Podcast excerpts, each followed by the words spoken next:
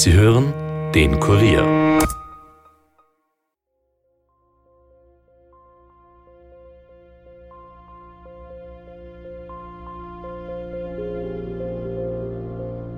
Im Prinzip hat er eh schon sieben Leben gehabt. Wir haben eh gewusst, irgendwann wieder erwischt er Malaria oder beißt er mal Giftschlangen. Aber dass das so arg ist, mit dem hat keiner gerechnet. Ich würde sagen, Dakar ist also nicht unsicherer als, als Wien. Nicht an und für sich kannst von, von Ost nach West und von Nord nach Süd äh, marschieren in der Nacht, ohne dass da Problem ist, auch als Frau nicht. Als ich dann am 5. Februar auf der Terrasse stand in Kuba, kriege ich einen Anruf aus Afrika, war der Ivo, sein Geschäftspartner, und sagt zu mir, äh, gerade vor fünf Minuten wurde der Willi mit 23 Messerstichen erstochen.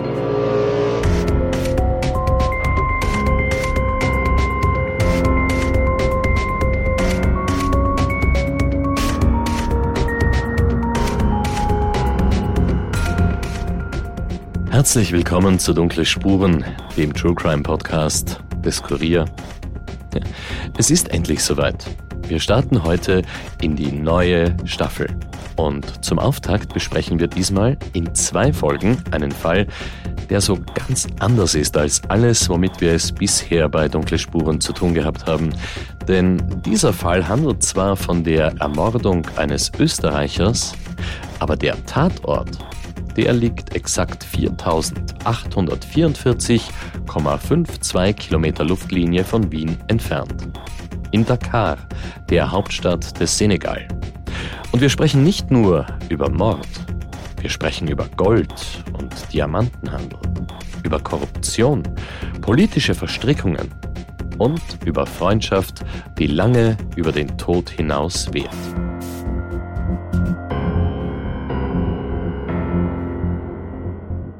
Mein Name ist Stefan Andres und das alles recherchiert hat unsere Reporterin Elisabeth Hofer. Sie ist heute natürlich bei mir im Studio und wird uns jetzt gleich alles über diesen Fall erzählen. Hallo Eli. Hallo Stefan. Es ist ja jetzt so, dass dieser Fall nicht nur inhaltlich und in Hinblick auf den Ort der Handlung von unseren früheren Fällen sehr deutlich zu unterscheiden ist, sondern auch, wie er zu uns gekommen ist, zu dir gekommen ist. Wie du damals auf ihn aufmerksam geworden bist, war ganz anders als alles andere, was wir bis jetzt erlebt haben. Und bevor du jetzt erzählst, müssen wir vorausschicken, dass du eigentlich im Kurier ganz andere Aufgaben hast, als ungelösten Kriminalfällen nachzugehen. Du bist nämlich Innenpolitik-Redakteurin. Genau.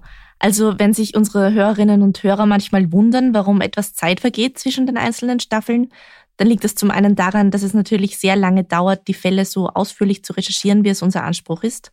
Aber zum anderen liegt es auch daran, dass wir alle noch andere Jobs haben. Und du hast es ja schon gesagt, ich bin eben Redakteurin in der Innenpolitik. Und darum finde ich den Fall, über den wir heute sprechen, auch so spannend, weil er hat auch eine ganz starke politische Komponente. Darüber reden wir aber ohnehin später noch dass dieser Fall, ich sage jetzt mal, überhaupt seinen Weg zu mir gefunden hat, war im Zuge meiner Berichterstattung über den Strache-Prozess. Du meinst damit den Korruptionsprozess gegen den ehemaligen Vizekanzler Österreichs und FPÖ-Chef Heinz-Christian Strache, Stichwort Ibiza. Genau, der ist ja im Sommer dieses Jahres wegen Bestechlichkeit zu 15 Monaten bedingter Haft verurteilt worden. Das Urteil ist noch nicht rechtskräftig. Jedenfalls habe ich diesen Prozess live im Gerichtssaal verfolgt und dann in der Zeitung und online darüber berichtet. Und dann hat mich eine Mail erreicht, die meine Aufmerksamkeit geweckt hat. Eine E-Mail, verstehe. Eli, was steht da drin? Moment, ich habe sie ausgedruckt und mitgebracht. Hier steht, sehr geehrte Frau Hofer, angesichts Ihres Einsatzes für Gerechtigkeit möchte ich Sie auf einen ungeklärten Mord an einem guten Freund von mir aufmerksam machen. Mit besten Grüßen, Dr. Friedrich Knöbel. Und im Anhang hat sich eine Wörterdatei befunden. Darin beschreibt Dr. Knöbel, unter welchen mysteriösen Umständen sein Freund Wilhelm Klinger, genannt Willi, ein gebürtiger Niederösterreicher, im Februar 2016 mit 53 Jahren ermordet wurde. Und zwar in seiner Wohnung in Dakar im Senegal. Und da habe ich schon einmal geschaut. Aber dann stand da auch noch, dass die Familie und die Freunde von Willi Klinger bis heute nicht wissen, wer der Mörder ist, beziehungsweise ob er verfolgt und verurteilt worden ist. Das habe ich dann natürlich sofort gegoogelt und tatsächlich auch in österreichischen Zeitungen Berichte darüber gefunden. Damit ist die ganze Sache aber dann noch viel skurriler geworden, weil so habe ich auch erfahren, was Willi Klinger überhaupt in Afrika gemacht hat. Ja, und zwar? Er ist dort Betreiber einer Goldmine gewesen in Guinea, das liegt in Westafrika. Gewohnt hat er aber, wie gesagt, in der Rue Cano in Dakar im Senegal. Und dort ist er eben in der Nacht vom 5. auf den 6. Februar 2016 mit wirklich Dutzenden Messerstichen ermordet in seiner Wohnung aufgefunden worden. Servus. Ein im Senegal ermordeter Goldminenbetreiber? Ja, na Servus beschreibt ziemlich genau, was ich mir gedacht habe, als ich die Mail gelesen habe. Also obwohl ich wirklich alle möglichen Leserinnen Zuschriften bekomme, sowas höre ich dann auch nicht alle Tage.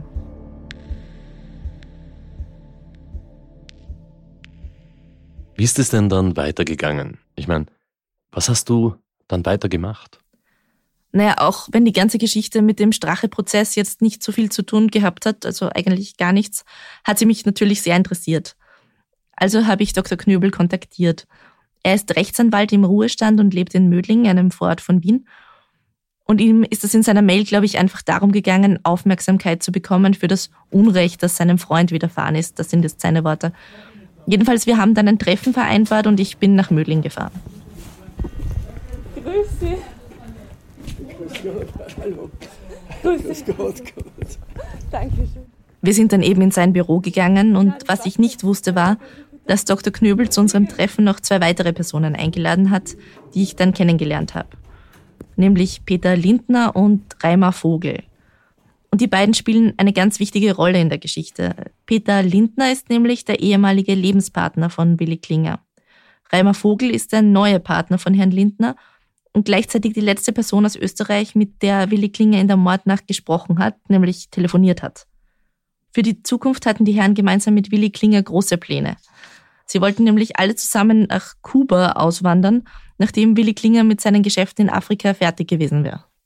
Wozu es dann, wie wir jetzt wissen, nicht mehr gekommen ist. Richtig.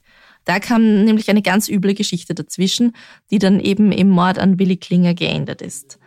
Jedenfalls statt in Kuba saßen wir also im Büro von Dr. Knöbel in einem Mehrfamilienhaus in Mödling, während es draußen in Strömen geregnet hat, haben Kaffee getrunken und es wurde geraucht, dass das Zimmer schon ganz vernebelt war. Nur damit ich mir die Person Willi Klinger ein bisschen besser vorstellen kann, was hat er denn ganz, also vorher gemacht in Österreich. Was Reisebüro und Fluglinie. Und als Soldat am Golan. Und Nein. in Zypern. Hm? Als Soldat war er am Golan und in Ja, hat ein sehr spannendes Leben. Klingt nach einer ganz Er spannenden. kam aus einer Familie mit 13 Kindern. Wow, okay. Also ganz normal. Halt, und den Traum von Afrika sich halt geträumt dabei und hat also hier halt äh, ganz, ganz normal gewerkt. Hatte aber immer wieder durch das Reisebüro und Fluglinien und sowas Kontakte auch, wie das also in der Branche so üblich ist. Es war immer sein Traum, nach Afrika zu gehen. Er hat eine unerhörliche Affinität mit Afrika gehabt. Deshalb ist er, war, also auf das Angebot kam mit der Mine und so, das war sein Zug, auf den er aufgesprungen ist. Also gut, Willi Klinger war in der Tourismusbranche tätig. Davor war er Soldat am Golan, also im Grenzgebiet zwischen Syrien und Israel und auch in Zypern, wo Österreich Auslandskontingente entsendet. Und er hat immer wieder davon geträumt, nach Afrika zu gehen. Eli, wie ist es dazu gekommen? Ja, dazu kommen wir gleich. Das wird nämlich auch im Zusammenhang mit dem Mord ganz relevant. Aber ich würde gerne noch kurz bei der Frage bleiben, was Herr Klinger für ein Typ war. Ähm, dazu müssen wir aber einen kleinen Szenenwechsel machen. Und zwar in eine andere Wohnung, diesmal in Wien, in der nicht geraucht worden ist, sondern ein Kuchen und Kaffee auf dem Tisch gestanden sind. Ich habe ja aus den Medienberichten gewusst, dass Herr Klinger eine Schwester hat. Karin heißt sie. Und natürlich habe ich dann auch mit ihr Kontakt aufgenommen und sie eben auch gebeten, mir ein bisschen über ihren Bruder zu erzählen. Also er war eigentlich immer schon ein Weltenbummler. Also der hat es eigentlich nie zu Hause ausgehalten. Er hat auch in London gearbeitet, der hat in einem Pub gearbeitet und damit er besser Englisch lernt und so weiter. Also da hat er ihn schon besucht auch und so. Also das war. Und ja, also er war halt immer unterwegs. Also es war, war ganz selten in Wien, sage ich jetzt einmal. Und das haben die ganze Familie gewusst. Und somit war das für uns jetzt dann nicht äh, wirklich Ding war nicht, weil man einmal ein, zwei Jahre gar nichts von ihm gehört hat. Okay. Ja, nein, es ist, war so. Dann war er in Guinea da, da war er eine Zeit lang. Da haben ihn von der Familie, äh, das zwei Tanten von uns besucht. Er wollte auch, dass ich runterkomme oder dass wir runterkommen. Nur dann war, weiß ich nicht, ist da irgendwas wieder passiert. Er war drei Monate in der Mine eingesperrt. Da hat er nicht raus können und so weiter. Also, der, der, also im Prinzip hat er eh schon sieben Leben gehabt. Ja? Weil es war wirklich, also wir haben eh gewusst, irgendwann wieder erwischt er Malaria oder beißt er mal Giftschlangen oder so auf die Art. Aber dass das so arg ist, ja, also mit dem hat keiner gerechnet.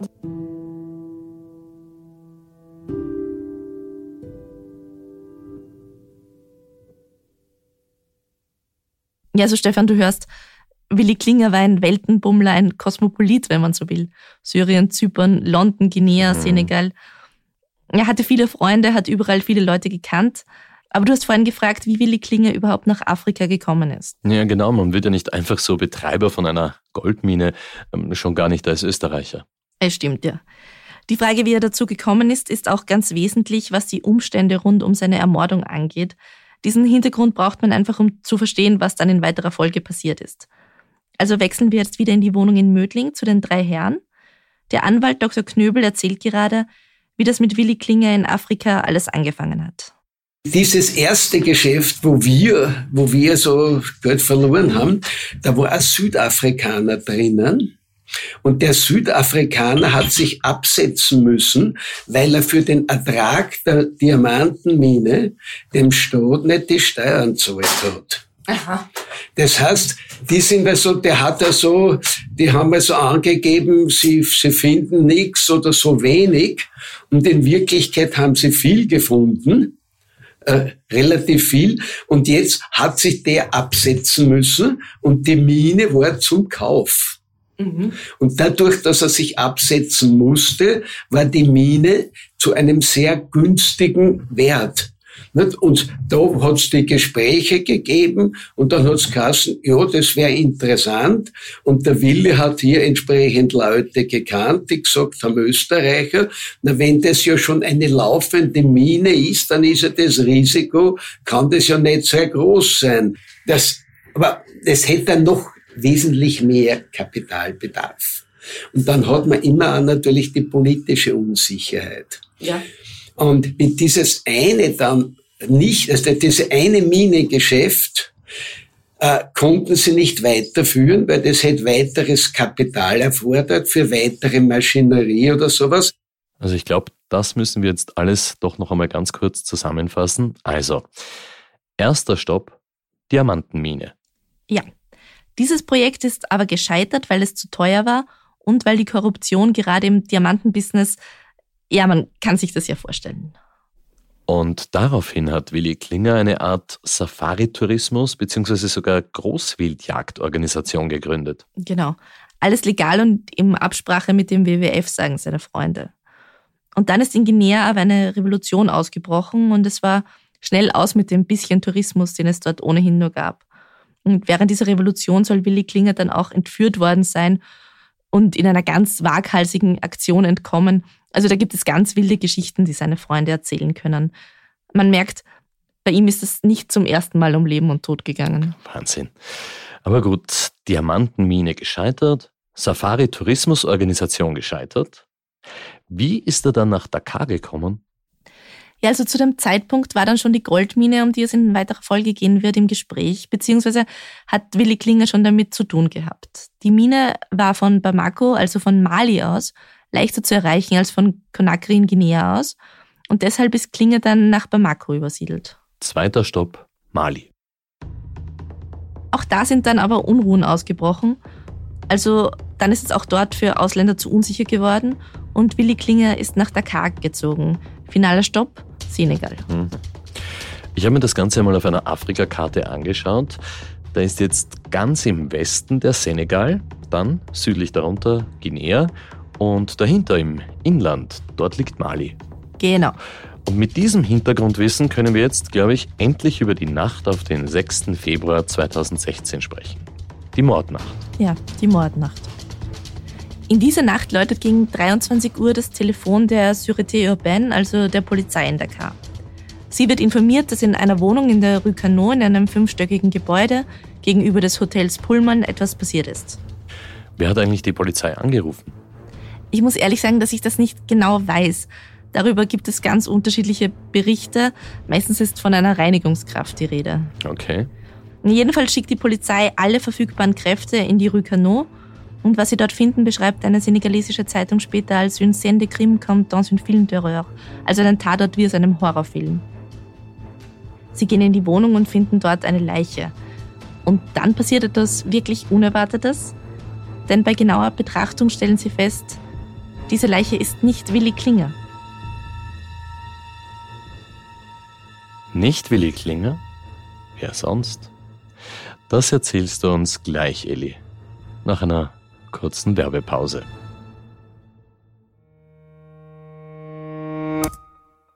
Hey, wir bei Dunkle Spuren bringen Licht in ungelöste Kriminalfälle.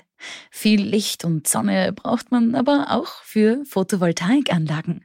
Sie machen Sonnenstrahlen zu Strom und helfen so beim Kampf gegen den weltweiten Klimawandel. Mit einer eigenen Photovoltaikanlage hilft man aber nicht nur dem Klima, sondern auch dem eigenen Geldbörsal. Je mehr eigenen Sonnenstrom man verbraucht, desto niedriger wird die Stromrechnung. Mit Julie und der EVN ist der Einstieg in die Photovoltaik ganz leicht. Auf www.julie.at kann man mit wenigen Klicks die Photovoltaikanlage zusammenstellen. Man erhält sofort einen Überblick über mögliche Erträge und voraussichtliche Kosten. Danach kann man alles weitere dem EVN Energieberater übergeben. Der erledigt den Rest. Denn die EVN ist immer da. Alle Infos findet ihr auf julie.at und in den Shownotes.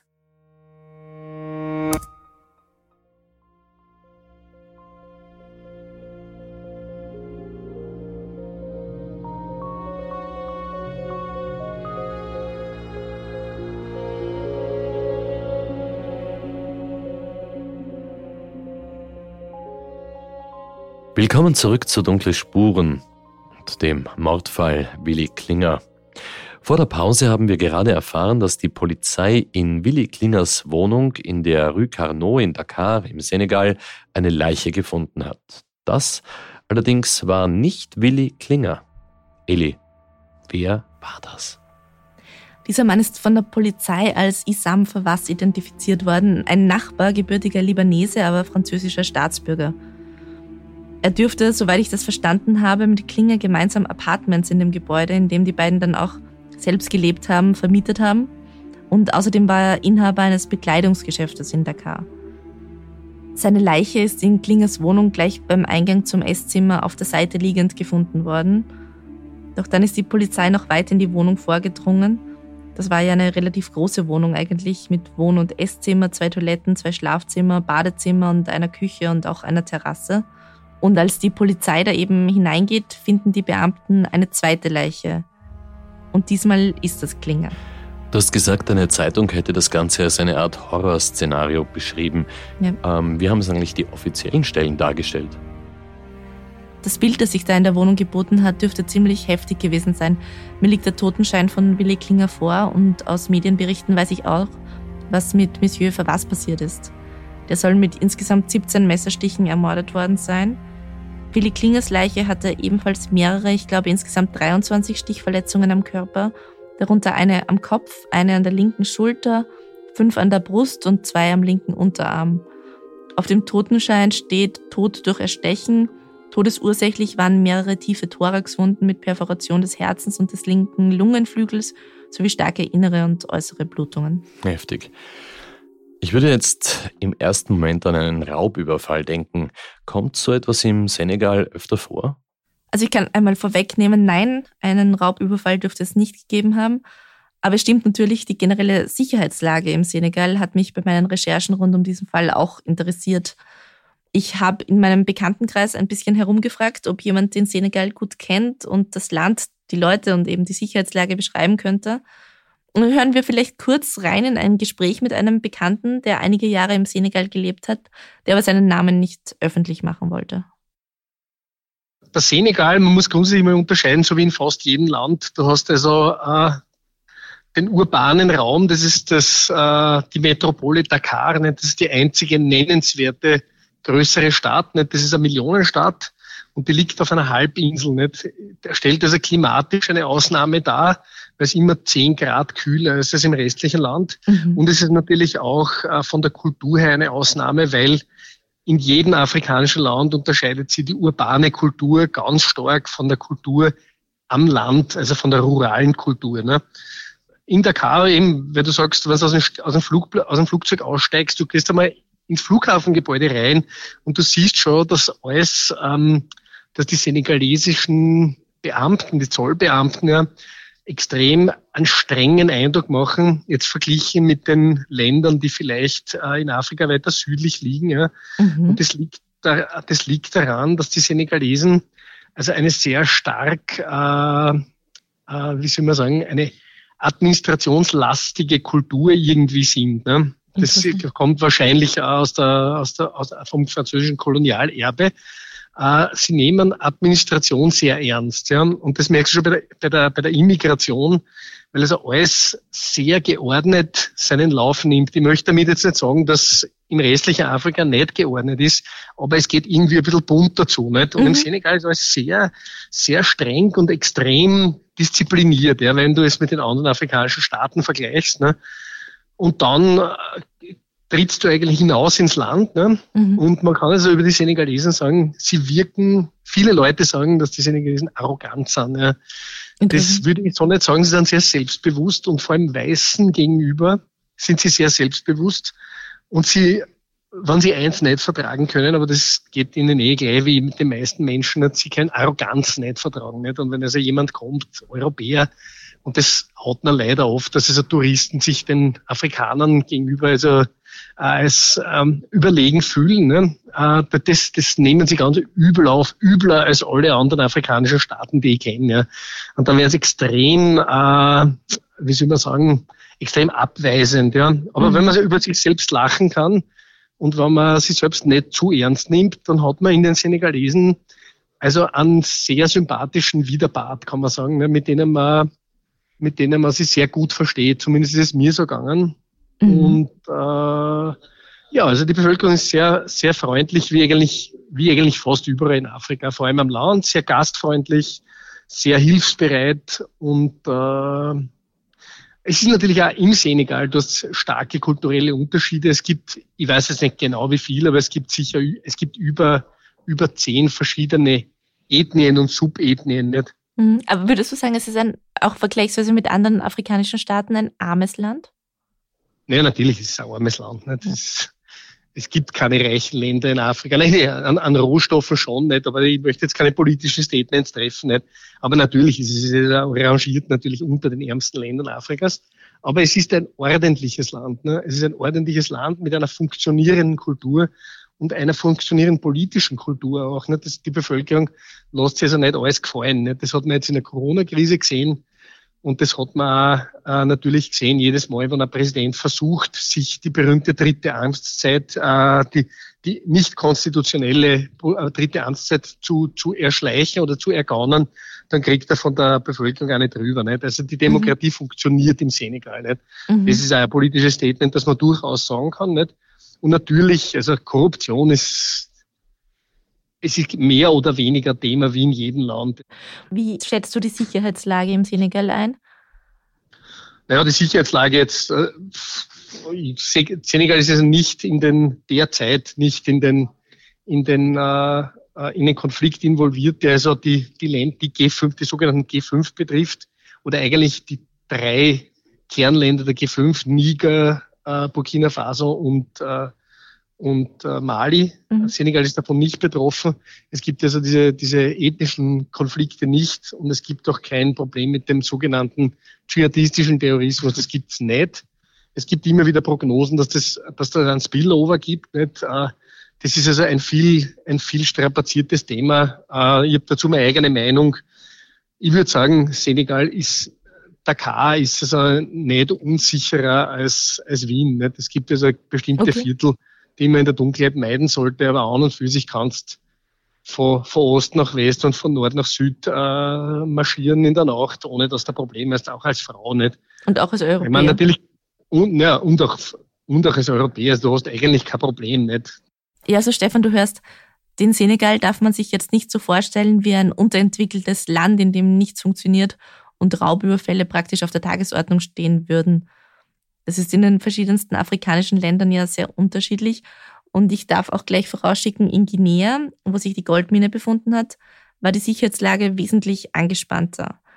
Aber wie gesagt, nach Raubüberfall sah es in der Wohnung von Willi Klinger nicht aus. Also es hat nicht groß etwas gefehlt. In was für einem Zustand war die Wohnung überhaupt?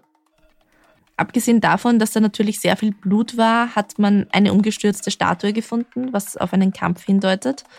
Einbruchspuren hat es aber nicht gegeben, dafür etwas anderes oder vielmehr jemand anderen. In der Wohnung hat sich nämlich noch eine dritte Person befunden. Was? Noch ein Toter? Nein, Gott sei Dank nicht.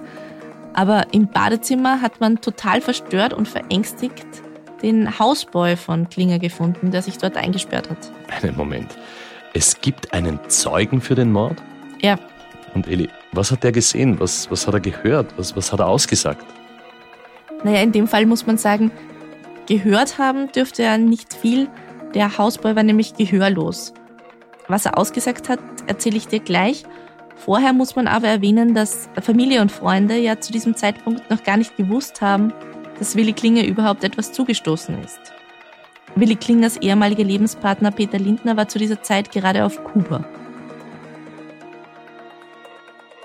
Als ich dann am 5. Februar auf der Terrasse stand in Kuba, kriege ich einen Anruf aus Afrika, war der Ivo, sein Geschäftspartner, und sagt zu mir, äh, gerade vor fünf Minuten wurde der Willi mit 23 Messerstichen oder damals eben erstochen. Heute weiß man, es waren 23 Messerstiche. Und ich habe gesagt, Ivo, ist das jetzt ein Witz, was du mir erzählst? Nein, nein, also das ist bittere Tatsache. Der Willi ist gerade ermordet worden und der Isam auch.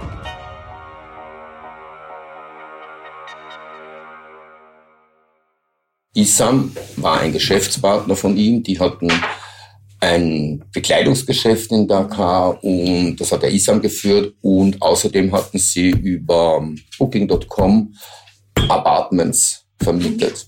In dem Haus, wo er auch wohnte. Waren drei oder vier Apartments, ich kann mich nicht mehr, mehr erinnern, waren also zum Vermieten und dafür hat der Isam, war, war Manager, wohnte einen Stock unter ihm. Ja, und damit ist der Ganze dann Stein dann ins Rollen gekommen. Da so ähm, habe ich mich dann am nächsten Tag, weil an dem Tag war es zu spät, eben auf den Weg gemacht, nach Österreich zu fliegen. Dann ging es auch Schlag auf Schlag. Äh, zuerst habe ich das nicht gedacht und habe gedacht, das ist, ein, das ist ein Witz. Schlafen gegangen. Bin mitten in der Nacht wieder aufgestanden. Dann haben wir versucht, eine Internetverbindung herzustellen. Ist uns dann auch gelungen. Und haben dann einmal nachgeschaut und haben gesehen, dass in Senegal News äh, oder Senegal Today oder Nachtpost, oder ich kann mich nicht mehr erinnern, was es war, wie in einer senegalesischen Zeitung auch wirklich da stand, in der Rue de Force wurden ein Österreicher und ein Franco-Libanese, mhm. äh, nein, sie haben, ein Libanese mit französischem Pass, mhm. ähm, eben, eben erstochen. Und ähm, ja, dann wusste ich, so, jetzt muss ich irgendwann nach Afrika und den ganzen Fall aufklären. Und hat mich das österreichische Außenministerium angerufen. Und da war das, die waren alle sehr hilfsbereit, das war alles unheimlich gut. Aber da hat auch damals schon das Außenministerium eben gesagt, also an einen zufälligen Mord wird nicht geglaubt.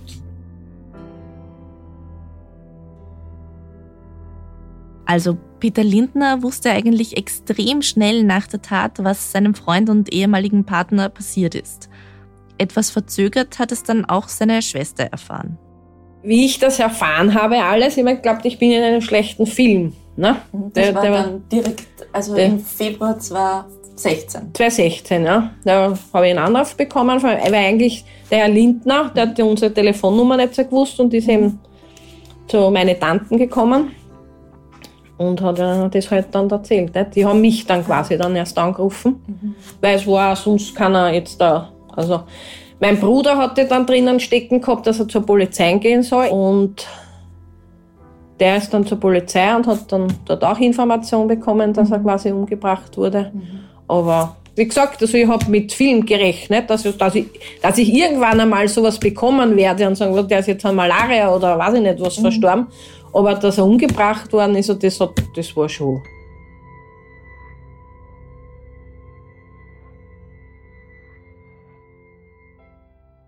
Also, während Familie und Freunde von Willi Klinger in Österreich diese Nachricht erst einmal verdauen mussten und gleichzeitig natürlich alle Fragen für sie offen waren, sie wussten ja nur, dass Willi und der Nachbar ermordet worden sind, aber sonst nichts, sind im Senegal die Ermittlungen angelaufen. Ja, also jetzt sag doch bitte endlich, was dieser Hausboy, der sich da im Bad versteckt hat, ausgesagt hat. Ja, also alles, was jetzt kommt, habe ich den senegalesischen Medienberichten entnommen. Demnach hat der Hausboy ausgesagt, dass Verwass und Klinger wie gewohnt Abendessen gegangen sind. Danach sind zwei Männer zu Klinger auf Besuch gekommen, einer Anfang, der zweite Mitte 20. Einer, das hat der Hausboy mitbekommen, ist Buba genannt worden. Und das war gegen 21.45 Uhr. Nachdem er dann mit seiner Arbeit fertig gewesen ist, wollte der Hausboy eigentlich heimgehen. Er hat bei Klinger geklopft, um Bescheid zu geben.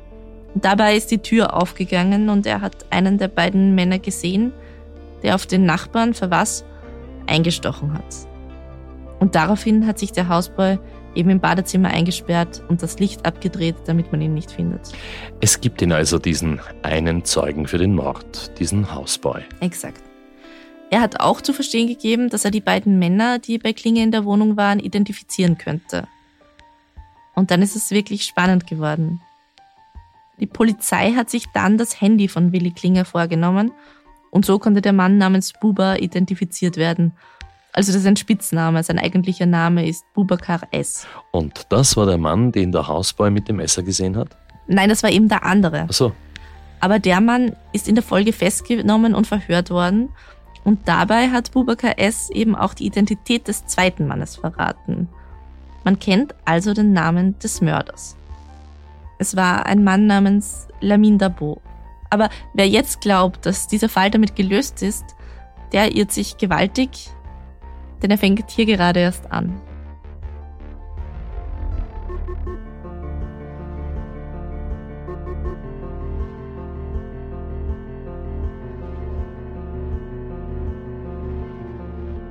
Was war das Motiv für den Mord an Willi Klinger? Und was hat die Goldmine in Guinea mit seinem Tod zu tun? Und was ist mit seinem Mörder passiert? Darüber sprechen wir im nächsten Teil von das Gold von Afrika, der Fall Willi Klinger. Wir danken der Familie und den Freunden von Willi Klinger, allen voran Dr. Friedrich Knöbel, Peter Lindner und Reimer Vogel sowie Willi Klingers Schwester Karin. Danke auch an Charlotte Hofer, die uns bei der Übersetzung aus dem Französischen geholfen hat. Ja, und wenn ihr, liebe Zuhörerinnen, liebe Zuhörer, einen Hinweis habt, wie vielleicht doch noch Klarheit in diesen Mordfall Willi Klinger kommen könnte, dann meldet euch bei uns unter dunklespuren.kurier.at. Folgt uns auch gerne auf Instagram unter www.instagram.com slash dunklespuren. Dort haben wir jede Menge zusätzliches Material für euch. Und wenn euch diese Folge gefallen hat, dann hinterlasst uns bitte eine möglichst gute Bewertung auf Apple Podcast und Spotify und erzählt euren Freunden davon. Dunkle Spuren ist ein Podcast des Kurier. Moderation Stefan Andres, Reporter Yvonne Wiedler, Michaela Reibenbein und Elisabeth Hofer. Videos Dieter Frauenlob, Schnitt Dominik Kanzian, Titelmusik von Tobias Schützenberger. Produziert wird dieser Podcast von Elias Nabmesnik.